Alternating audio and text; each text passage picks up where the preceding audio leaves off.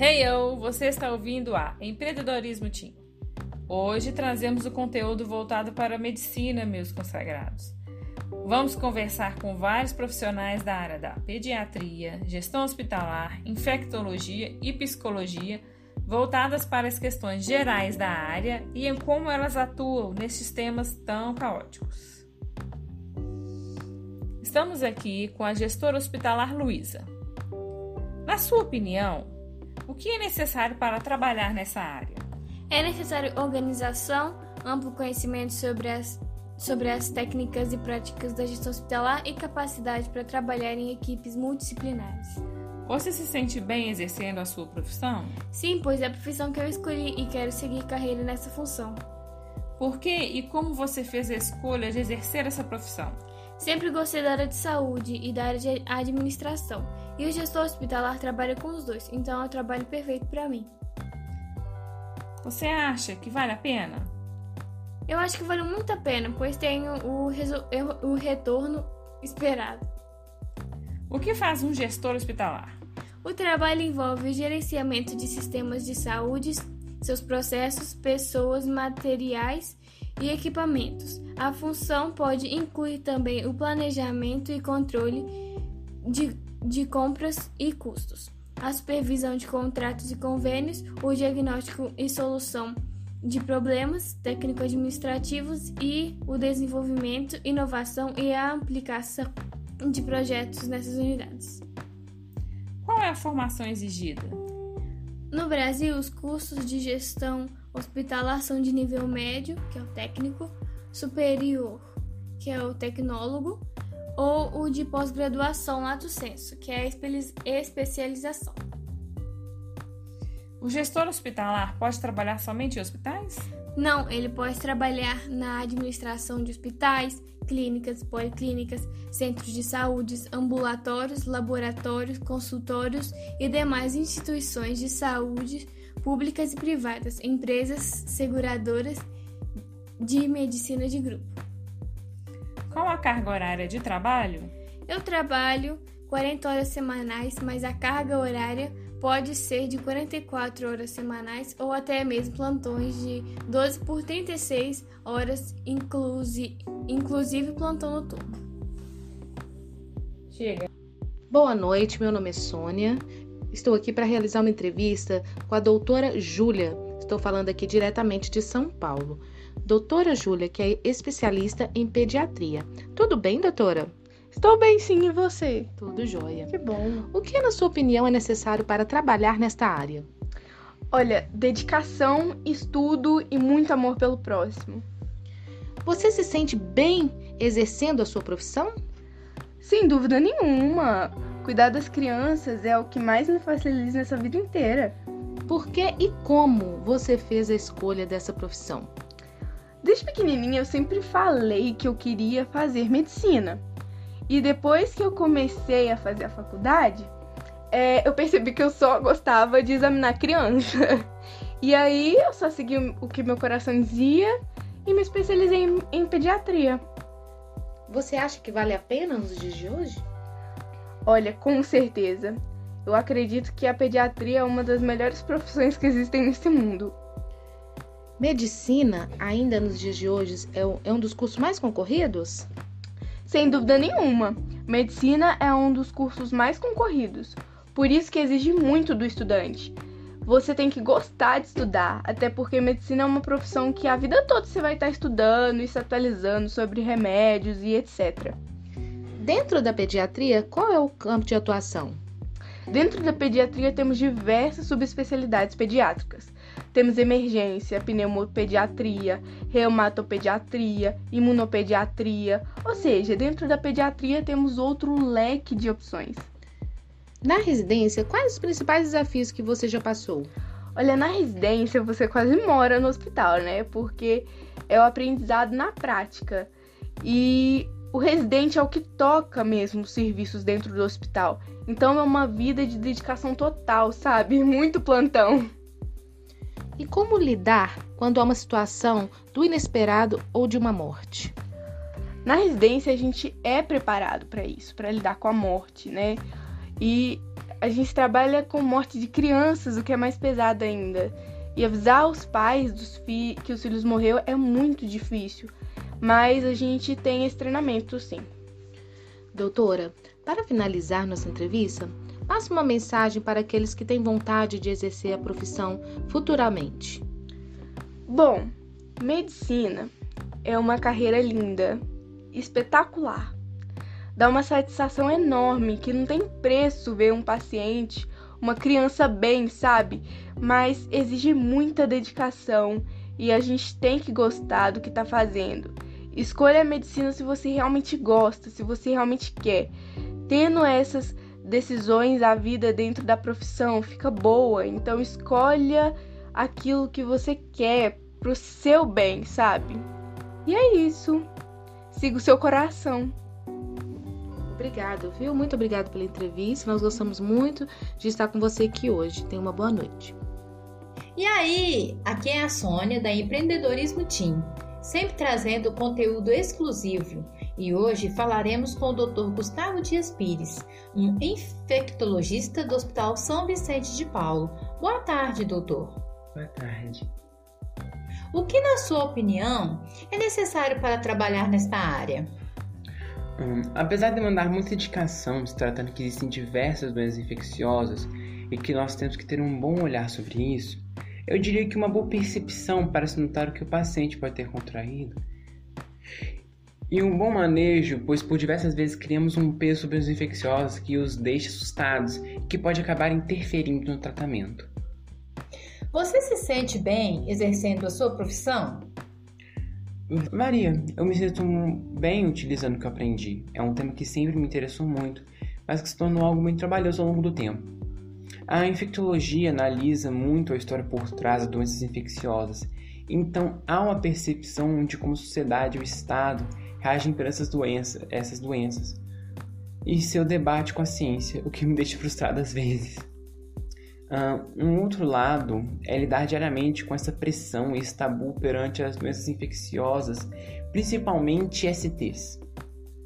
E precisa se falar disso. As próximas gerações não podem ser ignorantes como antigamente, até para a sua própria segurança e de outras pessoas. Por quê?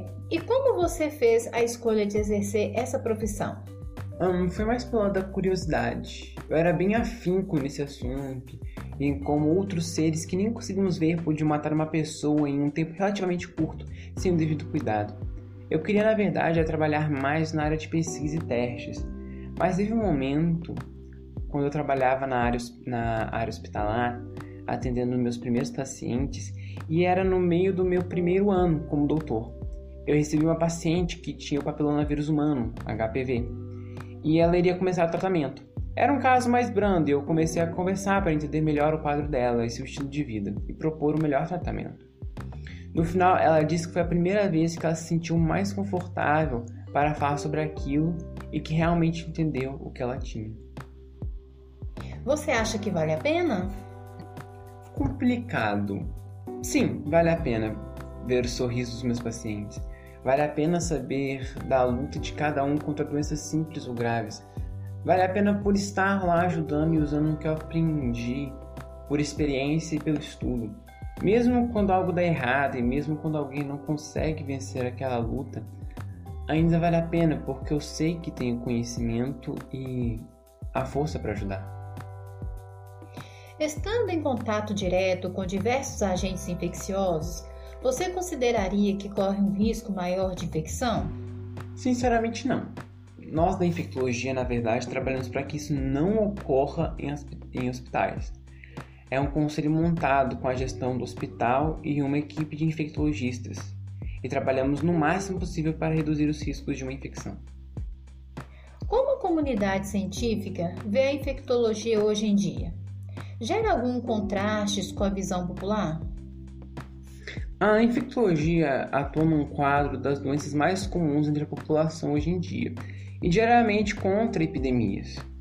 E agora, uma, uma pandemia, então estamos em uma. E agora, uma pandemia. Então, estamos em uma constante bem importante de ver meios de reduzir a taxa de contaminação e desenvolver o melhor tratamento. Todavia, as pessoas raramente sabem o que um infectologista e quando procurar, se limitando bastante a outros médicos fora da especialidade ou nem indo ao médico certo, além de, como já falei, serem bem sensíveis quanto ao tema de STs, sendo que é de extrema importância. Há divisões na área da infectologia?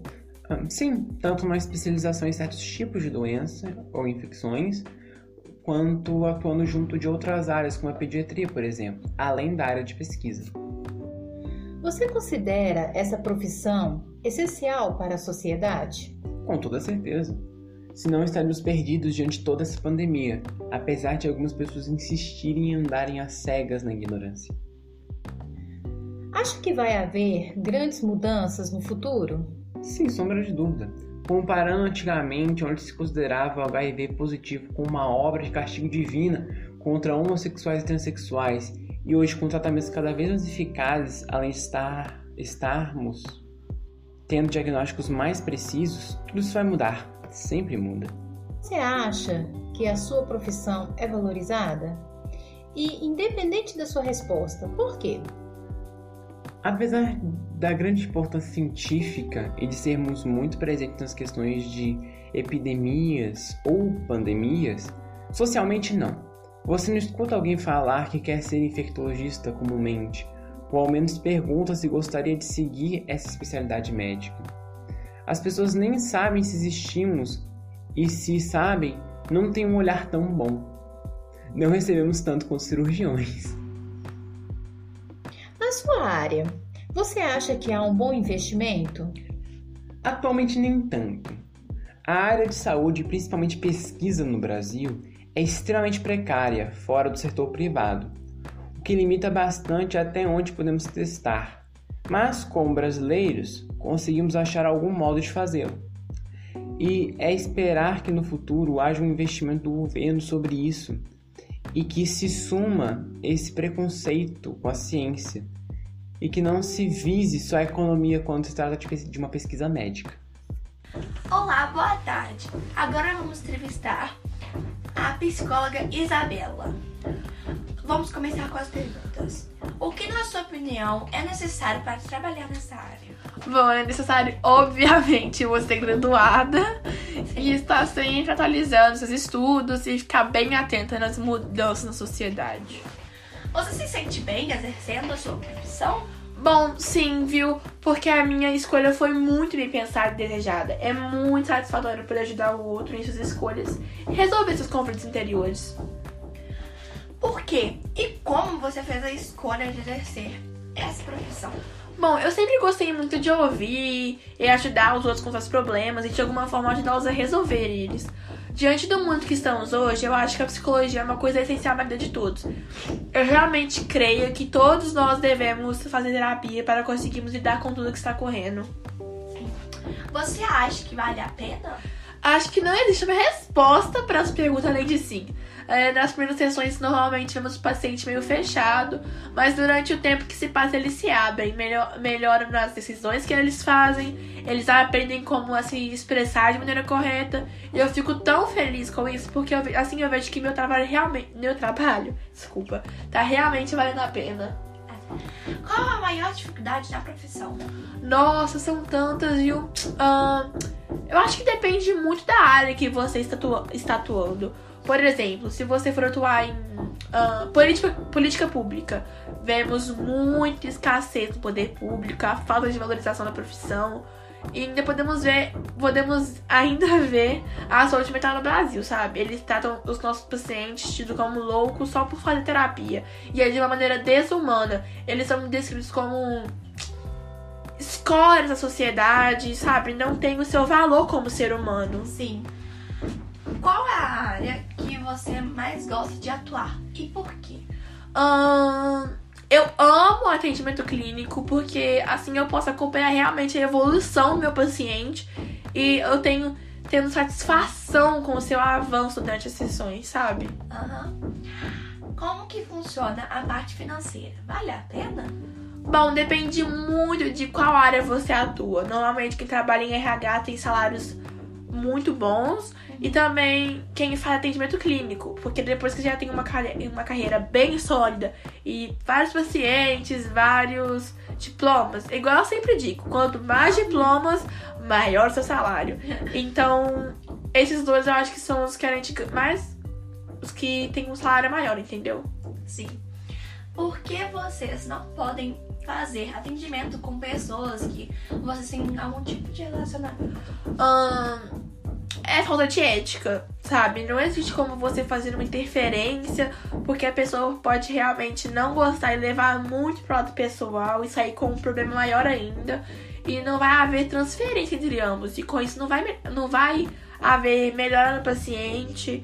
E assim, né? Fora que o psicólogo não conseguiria atuar de uma forma objetiva e profissional, pois ele vai sempre levar pro lado pessoal.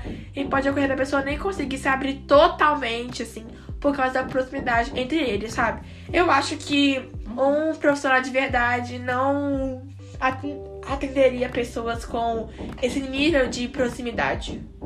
Sim. Muito obrigada pela sua presença aqui. Eu que agradeço.